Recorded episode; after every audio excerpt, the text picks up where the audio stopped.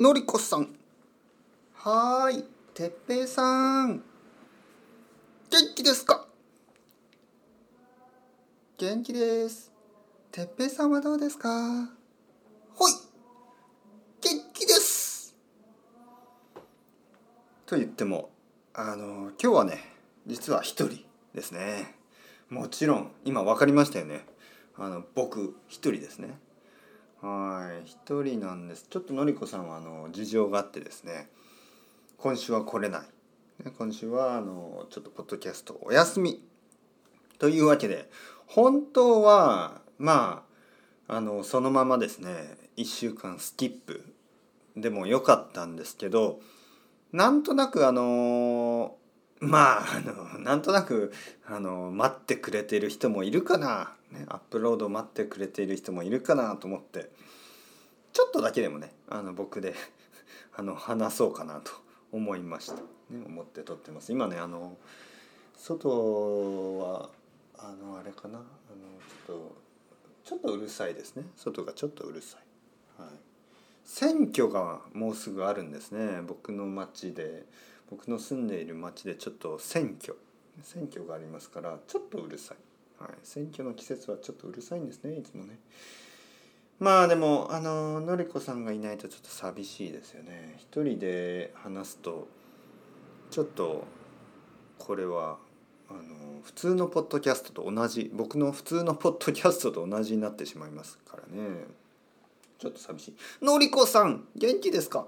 はーい、聞いてますよ。てっぺいさん、元気ですか？ほい、元気です。コーヒー飲んでますか？はーい、コーヒー飲んでますよ。でもちょっとまだ眠い、みたいなね。なんかそういうのりこさんの声がどこからか聞こえてくるような。あと、僕の家の近くでちょっと今工事をしてますからね。ちょっとあの、え車も多いですね。はい、まだ実はあの朝ですね。午前10時半。まあ朝まあまあ朝の時間。5時午前10時半。僕もあのコーヒーを飲んでます。いつものりこさんと話す時はあののりこさんがあの北アイルランドの、えー、朝まあ8時ぐらいになるのかな。で僕が日本の夕方4時とかですよね。えー、冬になるとそれが5時になりますね。でまあ夕方なんで僕はコーヒーを飲んでる時もあるし飲んでない時もあるまあほとんど飲んでないですね。でのりこさんがコーヒーで僕はもうその時間はうんお酒はちょっとまだ早すぎる。何を飲んでますかね？僕はいつもなんかスパークリングウォーターみたいなのを最近よく飲んでますね。うん、そしてのりこさんは朝、ね、今日は僕はあの朝これを撮ってますね。なんでちょっとあのコーヒーの時間。珍しい。のりこさんとのポッドキャストに僕がコーヒーを飲んでいる。ちょっと珍しいですね。せっかく一人ですからあののりこさんの話をしましょう。うん。まあのりこさんの話というかのりこさんと僕の話。えーもともとねあのこのポッドキャストのりこさんとのポッドキャストを始める前ですね。始める前。始める前あの僕とのりこさんは話したことはなかったんですね。全くなかった。ポッドキャストの1回目のあのレコーディングのえっ、ー、とねあれは多分本当に何日か前にえー、あ違うな。何日か前じゃない。その日その日ですね。レコーディングのその日にちょっと話しただけですよね。でその時にじゃあこれから撮ってみますかのりこさんっていうね。えっ、ー、とその日は多分「ああはじめましたこんにちは。てっぺいさん元気ですか？のりこです」「ああはじめましてのりこさん。こちらこそ。えー、じゃあ撮りますか?」そうですね。じゃあ撮りましょうか。じゃああのあえてあの何こういろいろ準備をせずに自然な感じで撮りたいですよね。あそうですね面白そうですね。じゃあ撮りましょう。のりこさんこんにちは。はいそれが一番最初です。だから一番最初のりこさんと始め話を始める前に、えーレコーディングポッドキャストの1回目の前に僕たちは全然知らない。直接話したことはない、ね、本当にちょっとだけ挨拶しただけです。でなぜそんなことをしたかというとまあこれ前どこかで話したことがあると思うんですけどやっぱり自然な会話ですよね。自然な会話。えーもし僕が例えば僕の友達とよく知っている友達とポッドキャストを始めた場合それはなんかこう自然じゃなくなる可能性が高いですよね。例えば僕の友達ともや、はい、僕にともやという友達がいますね。ともやくん元気ですか？はい元気です。てっぺいさん元気ですか？はい元気です。えー、ともやくんは何をしてるんですか？まあ知ってますからね僕はね彼が何をしているかね。彼がどんな仕事をしているかとかあの彼がどこ出身とかね。出身はどこですかともやくん。えー、茨城県です。知ってるでしょ哲平さん。ああまあまあ知ってるけど一応そのね ポッドキャストだから聞かなきゃねみたいな。まあそういうちょっと嘘みたいな会話になってしまいますよね。でものりこさんに僕がその質問した時「のりこさんはあの出身どこなんですか?」えー、私はね？そののりこさんの出身の話とかのりこさんがその今どこに住んでいてね、えー朝あの毎朝朝ごはんはどんなものを食べてるかとかあのなんかこう好きなこと嫌いなことね？いろいろなことを全然僕は知らなかったんですよね。でそのリアルな会話ですよね。まあもちろんのりこさんが日本語の先生をしているしやっているということは知っているしのりこさんも僕のポッドキャストを少し聞いてくれてますからね僕のことを少し知っている。だけどまあ話すのは話したことはほとんどなかったんですね。だからその自然な会話を皆さんに聞いてもらえると思ってですねこれは面白いと思いました。そもそもどうしてのりこさんとポッドキャストをやることになったかというと最初僕がスペインでポッドキャストを始めた時ですね。3年ぐらい前ですかね。僕はポッドキャストを始めた時に、えーのりこさんはそれを聞いてくれていてえーのりこさんはすでにあの日本語の先生としてのキャリアがある人ですよねその時。あの僕は全然ポッドキャストを始めた時はまだあの日本語を教えてないですからね。僕はあの日本語の先生になるための勉強をしてました。そして、まあ、自分でねまあ一応学校のコースを取ってたんですけどで勉強しながらあのまあポッドキャストを始めた。でのりこさんは逆ですよね。のりこさんはすでに日本語の先生としてのキャリアはあってそしてえそうだと思う？ちょっと覚えてる。日本語の先生としてのキャリアはあったの？いやあったと思いますね。あああったと思います。はい。あってでもポッドキャストは僕の方が早かったんですよね。で僕のポッドキャストを聞いてのりこさんはそれであのメッセージをくれました、えー YouTube のコメントで「あののりこと言います。哲平先生。あの私はあの哲平先生のポッドキャストを聞いてインスパイアされて私もあの自分のポッドキャストを始めました」ね。あのこれからも頑張ってください。よろしくお願いします。みたいな。そういうとても丁寧でとてもあの嬉しいメッセージをもらったんですね。それは僕はまだバラセロナに住んでいた時。そしてそれからあのしばらくなんまあのりこさんに僕はあの「ありがとうございます」って返事をしたりでもその後やっぱりしずっと連絡はないですよね。僕も連絡をしない。はい。で半年ぐらいしてまた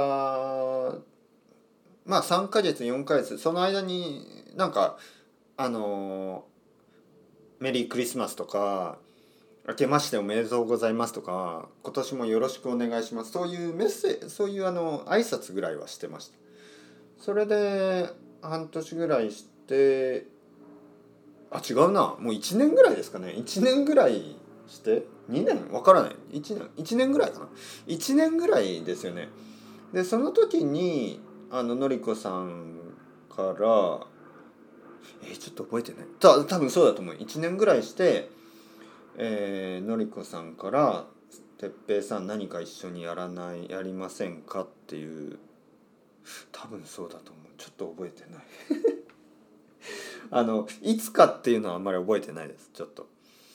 いつぐらいだったかな？もう忘れてしまいましたね。とにかくのりこさんから「あの哲平さん一緒に何かやりませんか？コラボレーションとか」みたいなそういうメッセージをもらって僕はですね普通はそういうメッセージあのちょっと嫌な気持ちになるんですね嫌な気持ちというのがやっぱちょっとなんか他の人と何かをやるっていうのは少しなんとなくあの僕はあのちょっと構えるというかガードをガードをしてしまうところがあるんですよね。うーん誰だこの人はみたいなね。だからいろいろな人からの実はそのなんかこう一緒に何かやりませんかみたいなオファーは今まで何回かありました実はね。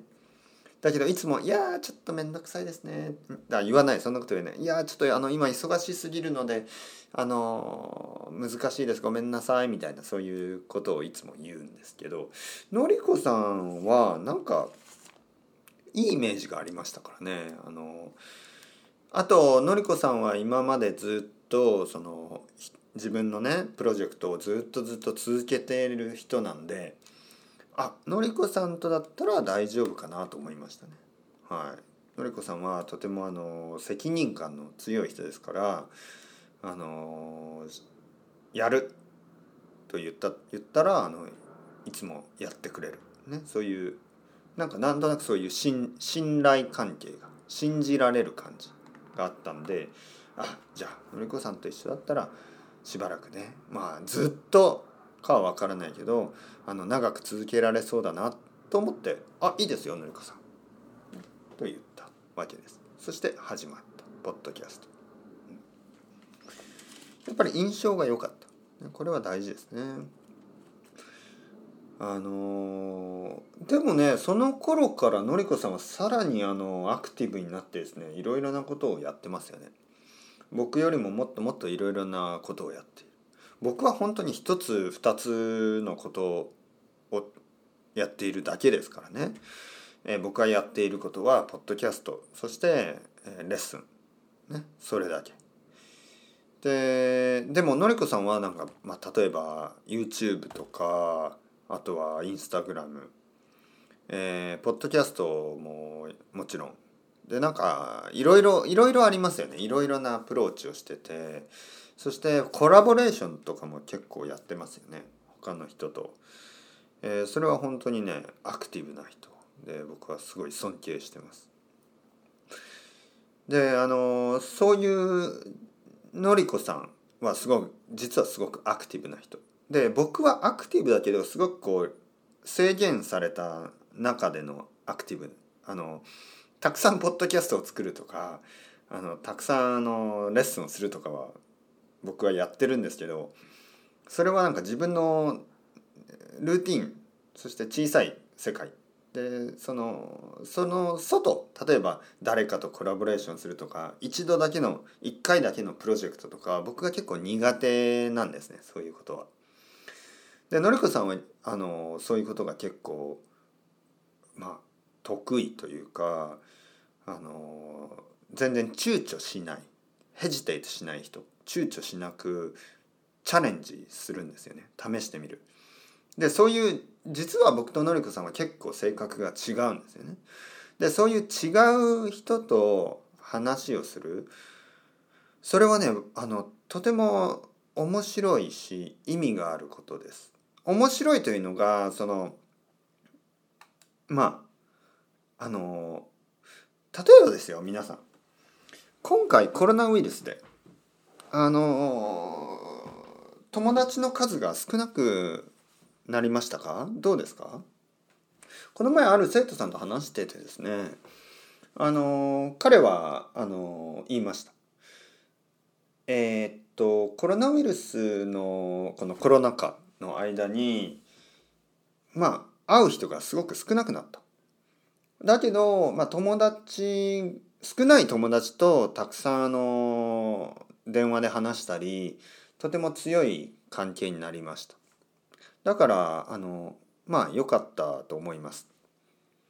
でまあその話をしていてですね僕はねちょっとそれには違う意見があってで僕の意見を言ったら彼は「ああそれは先生面白いアイデアですね」と言ってくれたんですけど僕のアイデアっていうのはあの実はねその家族もちろん自分そして家族そして自分の親しい本当に親しい友達が少しその人たちと深い深い関係でもね実はですよあの社会というのはそんなに強い関係の人たちだけでは作られてないんですよね。社会というのはあの結構浅い関係の人たちたくさんの浅い関係の人たちと一緒に作られてるんですよね。例えばあの僕には強いその深い友達深い関係の友達じゃない関係の友達がたくさんいました。今はねやっぱり少なくなっちゃったそういう人たちが。でも今思えばねそういう人たちはすごく大事だったんですよ。なぜかというとその人たちがあの僕僕に結構その広い世界を見せてくれていた。例えばですよ皆さん。あの親友親友本当にあの近い友達一番近い友達っていうのはやっぱりちょっと皆さん似てるんじゃないですか？似ている人？あのやっぱりとてもとても自分とは違う人と深く深く深い友達にはなれない。なぜかというと深い深い深い話をするためにはやっぱりちょっと似ている部分が必要ですよね。そして長い時間を一緒に過ごすからやっぱり少し似てきますよね。10年ぐらい20年ぐらいの友達になるとまあ結構似てるんですよ。他の人に比べるとね。あの似ているということはいいことなんですけどやっぱり自分と違う人と話す自分と違う人と接する、ね、あの関係を持つっていうことが実はね大事なんですよ本当に。いわゆる知り合い。友達とは言ったり言わなかったりするんですけどまあ知り合い。まあよあの話話をする。でもあの違うところが多い。例えば彼はスポーツが大好き。僕はそうでもない。だけど知り合い。で話す時は話をする。その人は僕にスポーツの話とかを教えてくれる。僕にとっては最初は興味がなかったけどああそうそうですか。結構スポーツも悪くないんですね。面白そうだな。ちょっと今度見てみようかなとか。いわゆる自分の狭い世界を広げてくれるのはいつも自分とは違う人たちなんですね。でその人たちは多分最初は親しい友達じゃないです。いわゆる知り合い。でこういう知り合いがコロナで少なくなっていっている。これはあのもう一度ねこの知り合いをもっと増やしていかないといけないんですよね。そういう知り合いに会う場所っていうのはどこですか？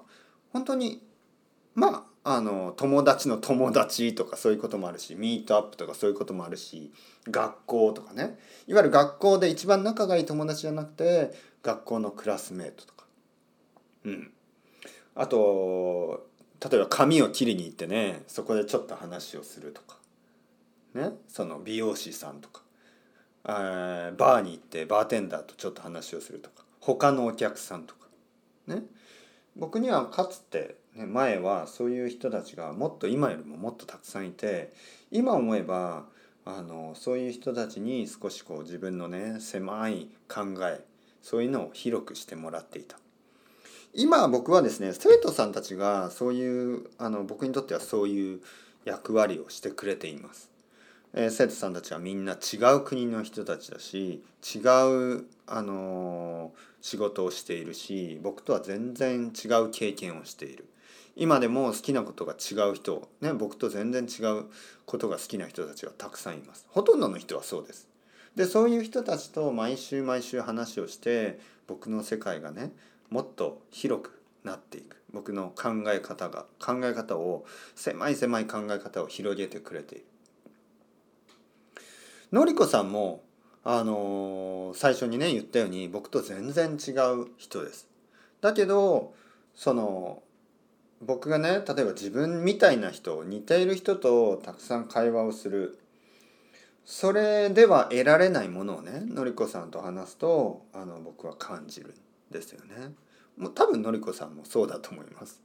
多分のりこさんの友達にはいないタイプの人、ね、それが僕かもしれない。ね、家族じゃない友達じゃない、ね、そういう人、まあのりこさんと僕はこのポッドキャストのプロジェクトでつながってますけどあの人によってはですね同じスポーツをやるあのそういうメンバーだったりバンド同じバンドをやっているメンバーだったり、えー、同じ仕事をやっている同僚だったりね僕はね今そういう人たちとのそういう関係をもっと大事にするべきだと思います。コロナで亡くなったものはそこです。浅い人間関係浅いけど実はとてもチャーミングな人間関係これを大事にしないと僕たちの住んでいるこの社会はですねあのやっぱり社会って他人他人とのつながりなんですよね。家族だけじゃないそしてあの家族みたいな友達だけじゃダメなんです。